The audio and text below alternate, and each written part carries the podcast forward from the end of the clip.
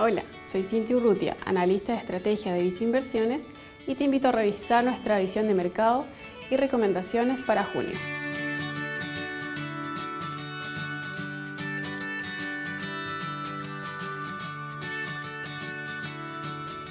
A nivel internacional, la evolución de la pandemia ha mostrado mejores cifras en cuanto al nivel de contagios diarios, lo que se encuentra muy relacionado con el despliegue de la vacunación.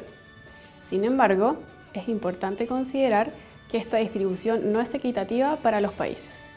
Por otro lado, las preocupaciones del mercado se han centrado en la mayor inflación, en vista del alza que han mostrado las materias primas, los cuellos de botella en algunas industrias y el proceso de recuperación económica. De hecho, la inflación de abril en Estados Unidos alcanzó una tasa de 4,2% por sobre las perspectivas del mercado de un 3,6%. De todos modos, aún se argumenta que esta mayor inflación sería transitoria, por lo que los bancos centrales aún continuarían apoyando a sus economías. En Chile, el Banco Central para el primer trimestre del año informó un crecimiento del 0,3% anual en el PIB explicado por el alza de consumo. En cuanto a la inflación, el IPC de abril anotó un alza anual de 3,3%. Por otro lado, un hito importante en el ámbito local fueron las elecciones que se vivieron el 15 y 16 de mayo, donde los resultados de convencionales constituyentes arrojaron una mayor fragmentación a la esperada. Durante mayo, las bolsas accionarias a nivel global que mostraron un buen desempeño fueron regiones como Europa y Latinoamérica, al tener una mayor exposición a sectores que se benefician de la recuperación económica. En cuanto a la renta fija internacional, las tasas de bonos de gobierno de Estados Unidos mostraron una disminución de su volatilidad durante el mes y se mantuvieron estables terminando en niveles de 1,6%.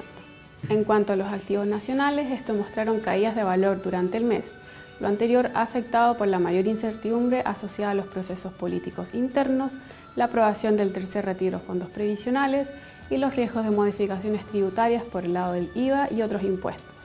Así, el IPSA registró una caída de 2,6% en mayo y las tasas locales acumularon fuertes alzas. Mantenemos nuestra visión positiva para la recuperación de la actividad durante este año, lo anterior impulsado por los estímulos fiscales y monetarios, avances en el proceso de vacunación y la reapertura de las economías. De todos modos, creemos que la situación nacional continuaría generando volatilidad en las inversiones nacionales, a la espera de mayor claridad de lo que vaya incorporando la nueva Constitución. En este sentido, te invitamos a seguir nuestros portafolios recomendados, los cuales reflejan nuestras preferencias y proveen una diversificación que consideramos adecuada para enfrentar esta coyuntura. Si inviertes en un fondo mutuo a tu medida, te recomendamos mantener tu inversión de acuerdo a tu perfil de inversionista, ya que estos fondos se actualizan según las condiciones de mercado. Si tu perfil de inversionista es muy conservador, recomendamos disminuir inversiones de renta fija nacional de largo plazo. Si inviertes en nuestros portafolios de fondos mutuos de renta fija nacional, nuestra recomendación es mantener la exposición al vicerrenta UF y vicerrenta pesos.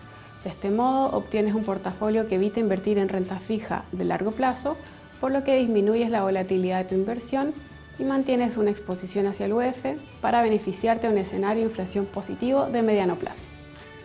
Si tu perfil de inversionista es conservador hacia muy agresivo y sigues nuestros portafolios recomendados, te recomendamos vender un porcentaje de tus inversiones en acciones nacionales e invertir estos recursos en acciones internacionales a través de nuestro fondo mutuo Viceacciones Mundo Sustentable. Así incrementas tu porcentaje de inversiones en dólares, lo que protege mejor tu portafolio debido a que el tipo de cambio sube ante mayor riesgo en las inversiones nacionales. Finalmente, si quieres saber más sobre nuestras recomendaciones, te invitamos a suscribirte a Invertir es Simple o a Visa Inversiones en Spotify y YouTube. Prefiere nuestras plataformas digitales y canales remotos para invertir. Hazlo desde viceinversiones.cl, desde la app Banco Vice o contacta directamente a tu ejecutivo de inversión.